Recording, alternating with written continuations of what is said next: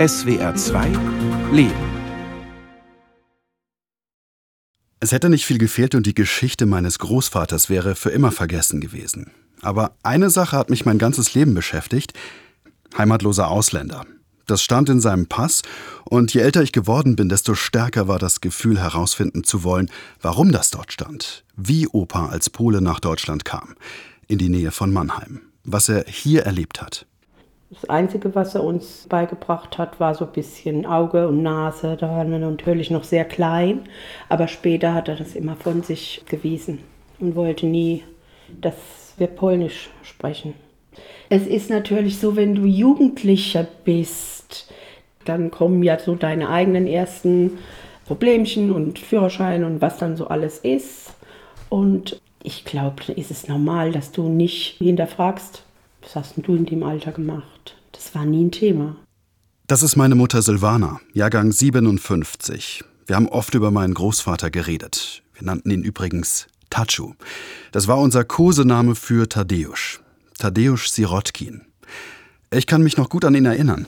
Er ist zwar 1996 gestorben, da war ich 13, aber als Kind habe ich viel Zeit bei ihm verbracht. Wir haben an seinem kleinen Schreibtisch im Schlafzimmer gezeichnet.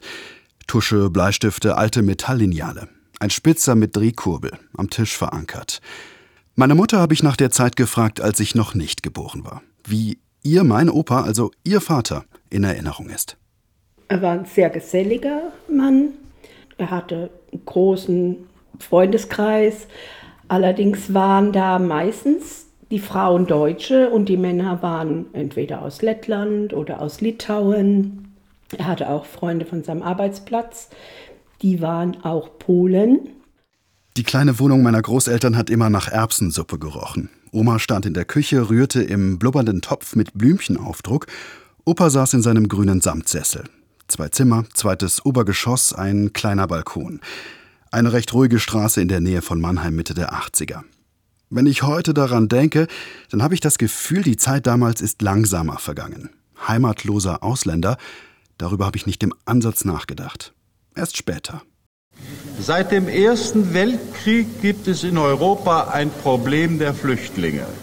1950 stellt Hans Lukaschek, damals Flüchtlingsminister, im Deutschen Bundestag den Abgeordneten zum ersten Mal einen neuen Gesetzentwurf vor. Darin werden sogenannte Displaced Persons, also Menschen, die nicht in ihre Heimatländer zurück können, zu heimatlosen Ausländern. Vor dem Gesetz sollen sie fast die gleichen Rechte wie Deutsche bekommen. Das Ihnen nunmehr vorgelegte Gesetz soll die Rechtsstellung der heimatlosen Ausländer, wie wir diesen Personenkreis nennen wollen, vorläufig regeln, bis die internationale Konvention das Problem einheitlich und umfassend regeln wird. Das änderte aber nichts daran, dass heimatlose Ausländer nach wie vor Ausgrenzung und Schikanen erlebten. 1950 schreibt die Rheinische Post, als ein mit Displaced Persons belegtes Polenlager in Solingen aufgelöst wird. Zitat Endlich ist es vorbei mit der polnischen Wirtschaft. Anstelle des Nachkriegsschandflecks wird bald wieder bergische Sauberkeit in der verschandelten Gegend herrschen. Allein in der amerikanischen Besatzungszone gab es nach dem Zweiten Weltkrieg hunderte Auffanglager für Displaced Persons, kurz DPs. DPs, das waren vor allem Zwangsarbeiterinnen und Zwangsarbeiter und andere, die durch die Nationalsozialisten verschleppt worden waren. Viele Millionen Menschen aus Osteuropa. Sie waren Überall erzählt Thomas Altmaier, Historiker im Geschichtsort Adlerwerke in Frankfurt. Man hat ja eben immer irgendwie, wenn man sich bewegt hat, Kontakt zu Zwangsarbeiterinnen und Zwangsarbeitern gehabt. In welcher Ebene auch immer. Die kann auch positiv ja gewesen sein. Ja? Mhm. Aber ich glaube, es gab kein Interesse, dass man sich damit auseinandersetzt. Welche Verantwortung hatten wir denn gehabt? Das sind Fragestellungen, die man einfach nicht stellen wollte. Einer dieser Zwangsarbeiter und späteren Displaced Persons war mein Großvater, Tachu. In der Ecke des Zimmers sehe ich noch seine Beinprothese. Wachdienst hat er nur kurz dazu gesagt. Was meinte er damit? Er war ja dann in Frankfurt und hat da Wache geschoben in der Nacht vor der Kaserne und hat sich ein Zeh erfroren. Die Alliierten hatten viele Einrichtungen, Gebäude und Lager eingenommen. Man hatte nach dem Ende des Krieges nicht genug Soldaten, um die Einrichtungen zu bewachen und setzte so gezielt auf ehemalige Zwangsarbeiter, meist Osteuropäer. Die hatten ja nur so kleine unbeheizte Schutzhäuschen und es war sehr, sehr kalt und er hat sich die große Zehe erfroren. was du natürlich nicht sofort merkst. Und dann kam die Zehenamputation und irgendwann wurde der Fuß amputiert. Am Anfang meiner Recherche finde ich ein Puzzlestück seines Lebens nach dem anderen. Ohne zeitliche Chronologie, ohne Zusammenhang. Sein Bein, das hat er direkt nach dem Krieg verloren. Aber was war davor? Ein Historiker, den ich anschreibe, empfiehlt mir, mich an den Internationalen Suchdienst in Bad Arolsen zu wenden. Ich bin seit zwei Stunden mit dem Auto unterwegs, auf dem Weg nach Bad Arolsen in Nordhessen. Dort sind die Arolsen Archive. Schicksale klären und Vermisste suchen steht auf der Homepage. 20.000 Anfragen gehen hier heute pro Jahr noch ein. In den vergangenen Monaten hatte ich schon einen regen E-Mail-Austausch mit den Experten dort. Hallo. Grüße Sie. Ich habe einen Termin mit dem Herrn Lommel. Fieger ist mein Name. Achso, ja. Einen Moment bitte, ich gucke mal nach. Kommen Sie bitte rein. Ja. Die Arolsen-Archive. Ein langgestrecktes Gebäude, 60er Jahre Baustil. Hier unterschreiben, dass Sie hier sind. Ja? Okay. Und ich Die, sage dem Kollegen Bescheid. die Adresse komplett? Ja. Schreiben Sie, ja, wenn Sie Okay. Guten Tag. Guten Tag. Lommel, wir haben telefoniert. Geil. Ich grüße Sie. Das ist Alexander Lommel, der Leiter der Tracing-Abteilung der Arolsen-Archive. Also der Abteilung, die sich mit der Suche nach und durch Dokumente beschäftigt. Aber wenn man hier reinkommt, dann riecht das natürlich auch gleich schon nach Archiv. Das ist ein Ausschnitt unserer Zentralnamenkartei.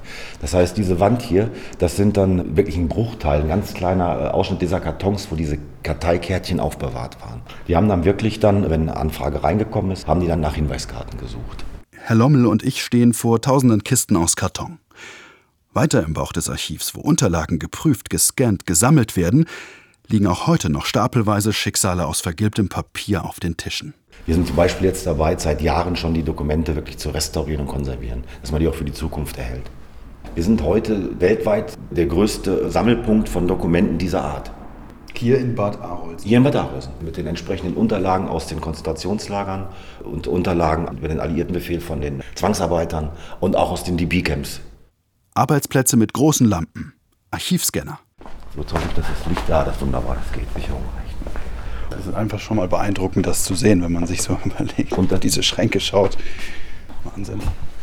Dass dieses Thema ähm, Ausländerfeindlichkeit, das Thema auch Krieg und äh, Verfolgung, dass das absolut relevant ist und dass wir sehen müssen, dass wir dagegen was tun. Und dafür, denke ich, steht Bad Arolsen. Das ist ja irgendwie auch mein Impuls gewesen. Wird Ihnen das manchmal besonders bewusst, wenn Sie zwischen diesen ganzen Unterlagen, Dokumenten stehen, dass Sie sagen, wir kommen doch alle von irgendwoher?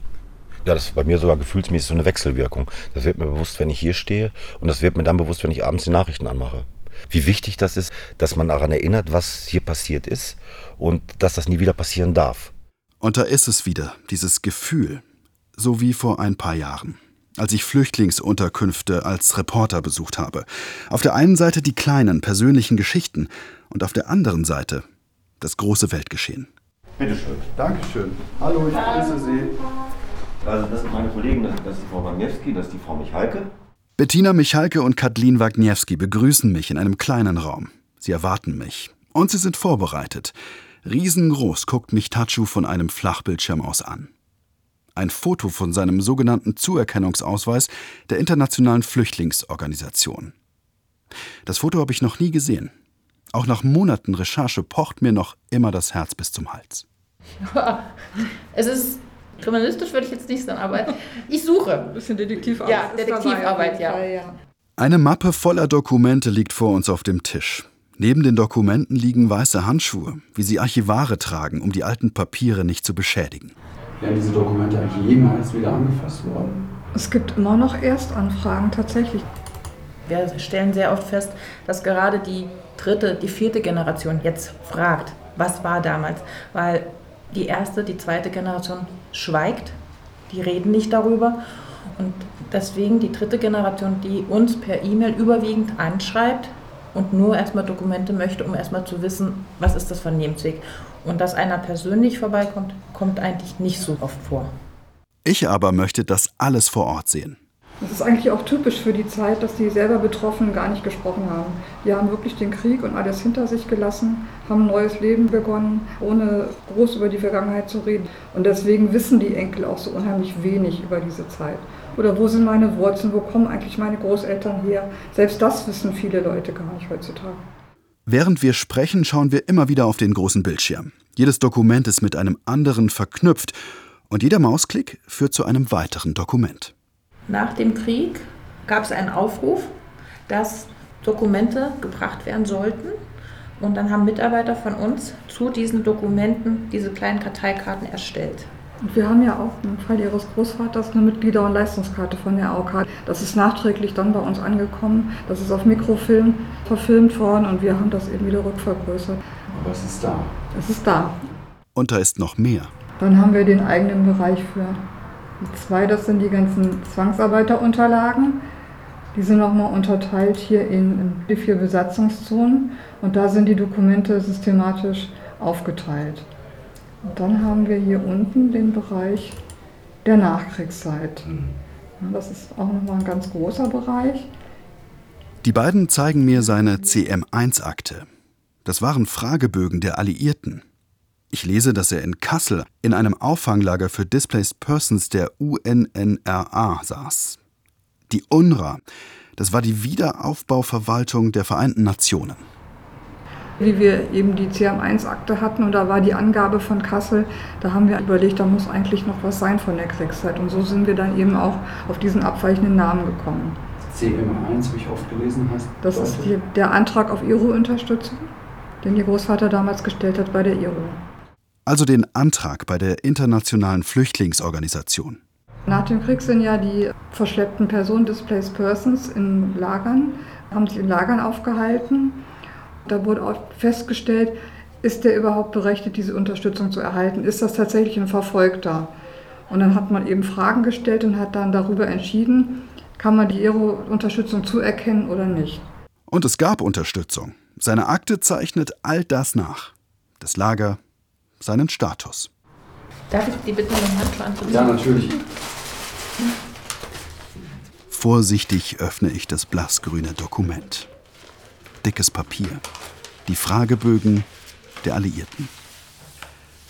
Also dieser Bogen ist original ausgefüllt von ihrem Großvater. Das ist die Schrift, das ist das Papier. Es spricht Ja. eine Geschichte für Und sich. vor allem mit Foto. Ne? Foto Das ist ist, nicht ein immer Glücksgriff. gegeben. Ja. Sie haben großes Glück gehabt, dass ihr Großvater. Dass es ein Foto gibt. Ne? Ja. Komm. Ist das jetzt die Bestätigung von 47, die er angibt? Ach, das ist ja toll. Ah, genau, das, das ist. Das ist gerade so ein bisschen äh, wieder mal unglaublich. Man hat das Dokument so oft vor sich aber ich habe das Wort nicht gesehen. Ich habe es einfach nicht gesehen. Was ich da murmel, das ist der Situation geschuldet. Ich sehe in diesem Moment tatsächlich zum ersten Mal die Bestätigung, dass er Zwangsarbeiter war. Jetzt setzt sich für mich langsam das Bild zusammen. Tachu hat in einer Fabrik in Kassel gearbeitet.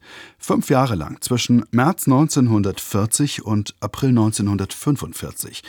Und zwar in der Spinnfaser Aktiengesellschaft. Das ist damals eine der größten Zellwollproduktionen Europas. Mein Opa war dort als Reparaturschlosser für die Maschinen zuständig. Der zweiten oder dritten Seite. Von der Spinnfaserfabrik die Bescheinigung.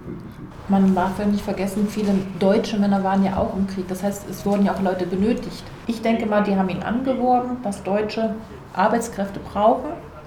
Oder dass die Polen vielleicht gesagt haben, wir schicken euch jetzt nach Deutschland zur Zwangsarbeit, zur Unterstützung.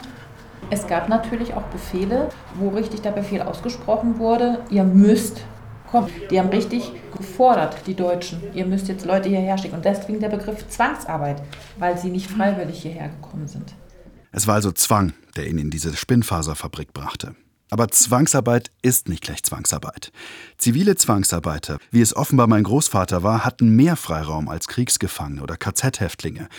Aber auch sie lebten gefährlich und in Angst. Meine Mutter erinnert sich daran, was Opa erzählt hat. dass er sich in Kassel viel, viel verstecken musste, dass er ganz häufig unterm Bett lag. Da gab es irgendwo ein Brett, was sie hochgenommen haben und er hat sich drunter versteckt. Dass er häufig durch Kontrollen ging. Der hat immer nur Bruchstücke erzählt. Ne? Ja, hat von Kontrollen gesprochen, ja. Dass sie kontrolliert haben, auch Leute rausgeholt haben durch die Kontrolle und mitgenommen haben. Reichsführer SS und Chef der deutschen Polizei. Berlin, 10. September 1943. Betrifft Behandlung der im Reichsgebiet befindlichen Arbeitskräfte polnischen Volkstums. Oberstes Gebot ist, die Arbeitskraft der polnischen Zivilarbeiter im größtmöglichen Umfang für die deutsche Wirtschaft einzuspannen.